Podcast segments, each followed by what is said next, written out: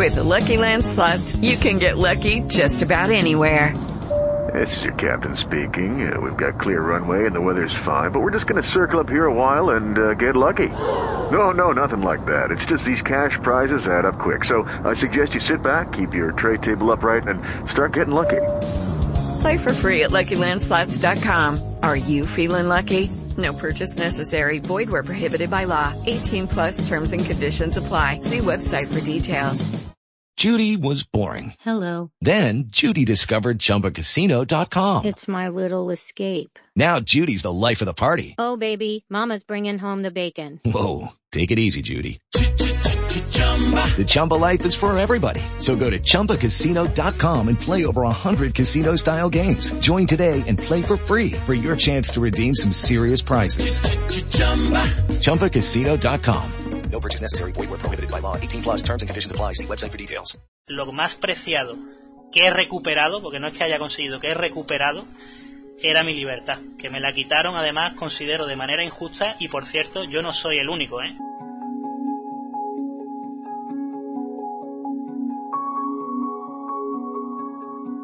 Preséntate si quieres y cuéntame un poco tu situación y cómo estás ahora, qué es lo que te ha pasado, cuenta un poco de tu vida. Ok, pues mira, yo soy Álvaro, eh, un chico de Málaga de 27 años y, y lo que hago o me estoy dedicando ahora mismo es, eh, tengo un blog en YouTube eh, explicando mi experiencia en prisión y por qué acabé en prisión eh, injustamente. Y te digo injustamente, mm, los vídeos lo explico, porque eh, aunque yo sí reconozco que me equivoqué en cuanto a no hacer caso a cierto tipo de órdenes eh, judiciales, eh, el principio de toda la historia no tenía base para mí como para que yo acabara en prisión. Entonces yo lo que busco básicamente es ayudar a la gente que se pueda ver en una situación parecida y visibilizar la, la situación real que se vive allí dentro.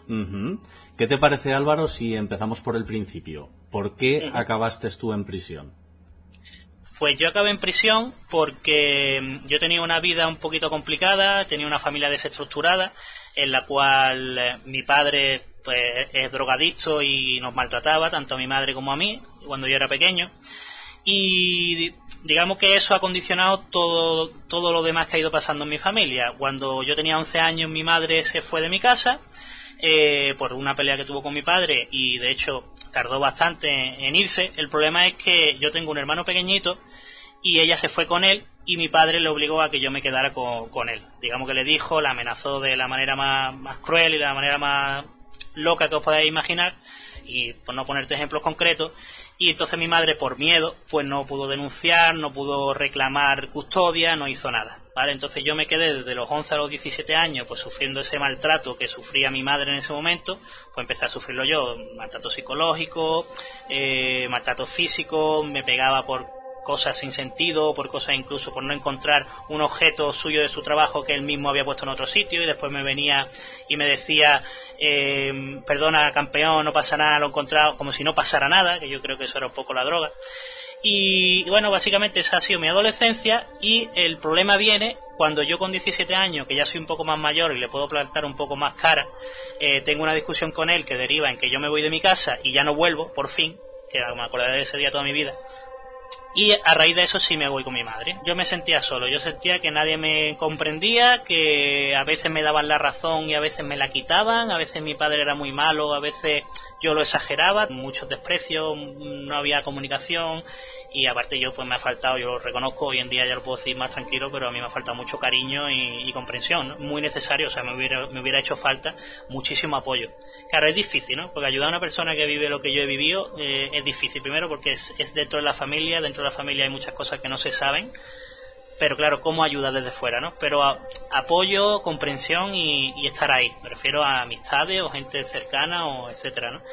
Y, y bueno, ya por, por aclarar exactamente por qué entré, una de las discusiones gordas que yo tuve con mi madre, en la cual pues nos dijimos de todo el uno al otro, no hubo más allá de eso, maltrato físico o algo por el estilo, pero sí que una situación muy tóxica, pues derivó en que ella, eh, yo le pedía soluciones, estaba desesperado por encontrar, ir a un psicólogo, encontrar una comunicación, un entendimiento, y ella pues tiene otra manera de ver la vida, o está, ella también reconoce que necesita ayuda, y de hecho ahora la está teniendo, la estamos teniendo de hecho, yo también voy con ella, y y se fue a ponerme una denuncia. Mi madre decía en ese momento que lo que quería era darme un escarpiento. Y, bueno, eh, esa denuncia derivó en una orden de alejamiento. Orden de alejamiento de mi madre y de mi hermano y de la vivienda a, a 500 metros. Y el problema es que al principio no tenía dónde ir y me fui a donde vivía mi padre, donde nos quitó la- el domicilio que compró con mi madre de, de jóvenes, que se lo quitó, ¿vale? Directamente. Y por tres llamadas que hizo a la policía eh, para llamar y decir que yo estaba ahí, se personaron la, la- policía y como yo estaba a menos metros de la vivienda de, de mi madre, pues, l- o sea, no eran ni por acercamiento ni por altercado, simplemente estar menos metros de la vivienda, situado, pues me identificaron tres veces y la tercera vez se sumaron seis meses la primera denuncia, diez meses la segunda y un año y un mes la tercera. Y a raíz de la tercera, como yo no tenía antecedentes, pero ya había superado los dos años, pues me tocó entrar por dos años y tres meses a prisión. Antes de continuar, me gustaría hacerte una pregunta.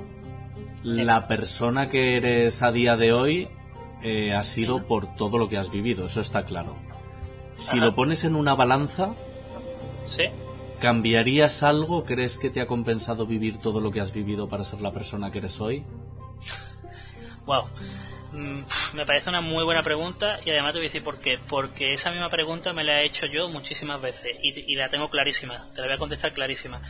Eh, no tengo, o sea, no lo tengo al 100%. Lo que sí te diría es que yo me encantaría que mi vida empezara de cero y no haber vivido todo lo que viví. Eso es lo primero.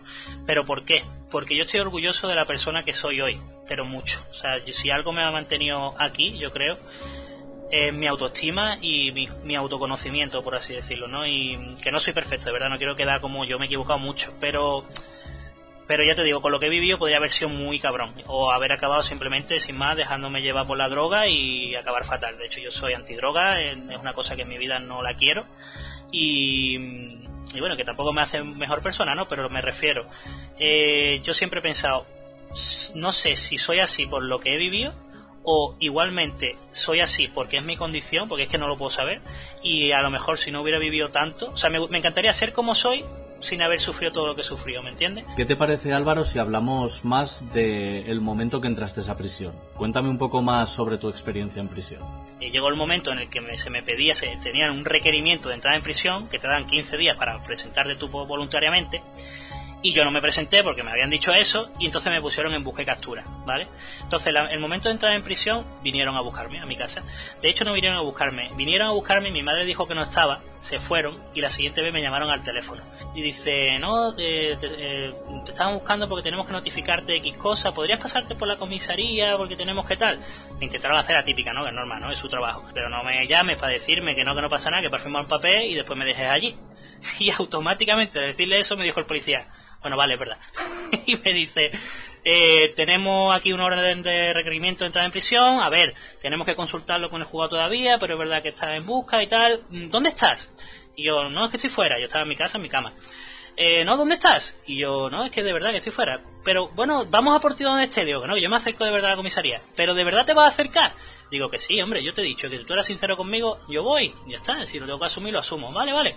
Y cogí un, me cogí un tren y me fui, yo estaba en mi casa. Mm, Hasta que no se eh, cercioraron de que 100% yo tenía que entrar, no me det- detuvieron, no me bajaron a calabozo y me dejaron allí hasta el día siguiente. Vino el furgón de la Guardia Civil y, y ya me llevaron directamente a, a Laurín, que por cierto es muy feo porque yo me presenté voluntariamente, aunque fuera a la comisaría y no a la prisión, y no me dejaron ir a coger ropa. Tuvo que ir mi madre, meterme ropa después la semana siguiente. Total, lo hacen todo muy mal. Entiendo que sí, que somos detenidos y lo que tú quieras, pero que hay cosas que se pueden hacer mejor, la verdad. Y entonces, para resumirte, yo tenía ganas de... no, Bueno, tenía ganas, suena fatal. Pero yo estaba decidido de, de entrar en prisión, porque yo sabía que hasta que no entrara, mi vida no seguiría como tal. Y entonces yo estaba desmotivado y decía, ¿por qué sigo haciendo planes si mi vida se va a parar? Y contestándote a eso también, y te lo complemento, eh, me preguntan mucho, muchas veces, eh, lo típico, ¿no? Que es normal que lo pregunten, ¿tenías miedo eh, o cómo fueron tu entrada, no? Mi entrada fue tranquilísima. Eh, yo entré a prisión, eh, yo había vivido tantas cosas malas fuera de prisión, tipa, que yo no le tenía miedo a ninguna. a- no quiero quedar aquí de guay, o sea, cada uno piense lo que quiera, pero no le tenía miedo a prisión y de hecho acerté, porque he conocido gente de todos los tipos, narcotraficantes, asesinos, ¿vale? Y, y me han respetado, porque yo he respetado. Entonces yo entré de manera humilde, entré además como fue una liberación, fíjate la, la, paradoja, para mí fue una liberación entrar en prisión. Antes, fuera de cámaras, me has comentado que no viste la entrevista que le hice a Jem. Él está en una prisión en Estados Unidos y, y, dice que allí tienes que estar todo el día ganándote el respeto, que es mucho peor que lo que se puede ver en las películas. ¿Puedes contar como la experiencia que tú tuviste? Quiero que entendáis la diferencia entre una cárcel eh, o latinoamericana o de Estados Unidos y una cárcel española. Eh, la cárcel española, yo he estado conviviendo con gente que llevaba 20 y 30 años, ¿vale? Entonces te puedo hablar de lo que yo he vivido y de lo que me contaba gente que llevaba muchos años. Entonces tú entrabas en la cárcel en España con, en los años 90 y sí era más fácil, o sea, tu vida valía mucho menos, era más fácil que no salieras vivo de prisión cosa que sigue pasando, pero en muchísimo menor medida. Eh, sí que es verdad que te tenías que ganar el respeto mm, mucho más a, a lo agresivo, es decir, mm, violentamente. Y es verdad que te podían venir a más entrar y decirte, me gustan tus zapatos, dámelos. Y, y, pincharte con el, pegarte un pinchazo o amenazarte con el pincho y decirme, decirte, dame los zapatos, que son míos. Esos zapatos son míos. Eso hoy en día pasa, no por lo general. Eh, la gente te diría, por resumirte mucho a mucho, que ellos mismos no quieren pelearse y no quieren problemas porque los que buscan evidentemente es salir. Viví muy pocos problemas porque yo respetaba, es decir, yo no soy nadie. Yo, mírame, yo no soy nadie. Y es decir, si me tengo que partir la cara con alguien y tengo que defender mi vida, la voy a defender, pero no le busco la, la, la boca a nadie. Entonces yo entré a prisión y los propios presos me respetaban primero por el motivo al el que entré, que es una cosa que no se suele contar ni te suelen preguntar, pero al final, a mí al final me acababan preguntando más de la cuenta por mi perfil, porque decían los propios presos y los funcionarios, ¿tú qué haces aquí? Y yo entonces tenía que explicar toda la movida. Y, y yo te digo que la diferencia entre España y Argentina es mortal y entre España y Estados Unidos mortal también. Lo que cuenta Yenka, yo no lo he vivido, pero me lo creo. Que los navajazos y, los puñales estén a la orden del día, que tu vida valga mucho menos, que te tengas que ganar el respeto pegándole al más fuerte del patio. Eh, y en Argentina, más de lo mismo. Argentina, llegar al patio y al más grande que vea, tal. Eso en España pasaba en los años 90. Y quizás habla bien de nosotros, yo creo que sí, porque hoy en día se respira en los módulos, aunque hay violencia y hay pelea, se respira más compañerismo. Y de hecho yo he vivido, mm, pues, mm, no motines, pero sí eh, comunión de presos en contra de algo que se está haciendo mal. Déjame hacerte una última pregunta. Vale. Si pudieras dar un consejo con toda la experiencia de vida que has tenido, seguro que hay mucha gente que quizás es muy impulsiva y son muy jóvenes y no tienen perspectiva todavía de la vida. ¿Qué consejo le darías a toda esa gente que va a ver este vídeo? Vale, pues el primer consejo, clarísimo, eh, es que la cárcel no sirve para reinsertar eh, y aparte de que no sirve para reinsertar, que es lo peor, es decir, su función principal no la está cumpliendo, es muy difícil. Es muy difícil eh, tener en cuenta que os separa de vuestra familia, de vuestra vida, creo que es obvio, pero no os hacéis a una idea de lo que fue para mí darme cuenta que yo no podía irme con mi hermana pequeña al parque mm, cuando quisiera, no podía ir al cine a ver una película o pasar el día, allí. Y aparte, pues eso sí, las situaciones de tensión, que a lo mejor yo lo suaviza un poco, pero se, se viven. Eh, eso es lo primero, la cárcel no cumple su función y es muy difícil. Así que si estáis eh, dudando, de hecho lo voy a decir claro, si hay mucha gente que se acerca o tontea con el hecho de cometer delito o unirse a banda o lo que sea, todo lo que sea un delito, eh, evitarlo al máximo porque al final vais a acabar entrando y básicamente va a ser la peor experiencia de vuestra vida porque allí es muy fácil que la gente que no tiene mucha fortaleza caiga en la droga porque entra droga dentro. Es muy fácil que acabéis adictos a las pastillas para no enteraros de lo que pasa, que es lo que hace otro parte, la gran parte de la población reclusa. Y al final es una cosa que ni os va a aportar, aunque, fue, aunque sea económica, que sea un robo o lo que sea, eh, no os va a aportar realmente nada positivo a vuestra vida y, si, y aunque os diera un rédito económico va a ser momentáneo y la experiencia no se la recomiendo a, ni a mi peor enemigo. Le recomiendo estar en prisión, privado de tu libertad, que es lo más preciado que tiene. Que al final eh, que te priven de tu libertad tiene que ser de las cosas más duras que puede experimentar un ser humano. Yo no he sentido otra cosa peor. Ya te digo, yo me puse de nombre o de, de apodo, por así decirlo, Freedom, y tenía claro estando allí que quería contar mi historia y quería visibilizar lo que pasa allí dentro y que hay gente buena también y no solo gente mala y que hay mucha corrupción y muchas cosas que se hacen mal y todo eso lo quería contar desde allí. Desde allí yo tenía claro qué es lo que iba a hacer. Y al salir me puse ese nombre porque pensé, lo más preciado que he recuperado, porque no es que haya conseguido, que he recuperado, era mi libertad, que me la quitaron además considero de manera injusta y por cierto yo no soy el único, ¿eh? yo no soy ni el más pobrecito, allí había gente con historia increíble que se merecen eh, que se conozcan y, ya no solo que se conozcan sino que se arreglen porque había gente que no merecía estar y no estaba como yo por dos años, estaba por 15 y 17 años y gente que te aseguro que yo he visto papeles y me creo firmemente que eran denuncias falsas y injusticias que se habían cometido con ellos. Y lo último, Tipa, me gustaría agradecerte a ti y tú sabes que los saludos en televisión suelen ser un momento incómodo, ¿no? Pero te prometo que no va a ser estilo hola mamá, estoy en la tele, ¿vale? Eh, me gustaría, o sea, yo saludaría a mucha gente y agradecería a mucha gente, sobre todo todos los que me han conocido y han vivido toda esta mi, historia desde pequeño y me tienen cariño. Pero ellos saben que los quiero y no hace falta.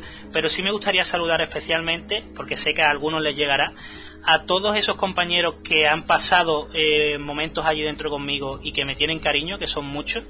Les mando mucho ánimo, mucha fuerza y les deseo por favor que el tiempo que les quede sea el menor posible. Y ellos saben por qué lo estoy diciendo. Así que eso es lo último que quería decirte. Y decirte que me ha sentado eh, muy bien esta conversación, tanto a nivel de desahogo como a nivel de feeling. También me he sentido muy cómodo. Y creo que tienes una capacidad, no sé, ¿tú has estudiado periodismo, tipa? Que va, que va, pero si no he estudiado ni matemáticas. pues tienes una, una capacidad para, para que la gente se abra contigo muy fácil, de manera muy natural. Pero a mí me gustaría ver incluso cinco preguntas sin censura sobre ti. Es decir, ¿qué piensa Tiparraco de X tema? Bueno, no, me líes, Álvaro, tampoco me líes la cabeza. Prefieres eso dejarlo un poco más a lo personal, ¿no? Hacer tú las preguntas, ¿no? Bueno, eso es lo que quería decirte. Muchas gracias, por, la oportunidad. Muchísimas gracias a ti, muchísima fuerza a ti y a tus compañeros, de verdad. Y joder, a ver si nos vemos pronto en persona y charlamos durante todo el día. Cuando quiera, cuando quiera. Ya tienes mi contacto y de verdad que ha sido un placer y para lo que necesites aquí me tienes. Te lo agradezco un montón.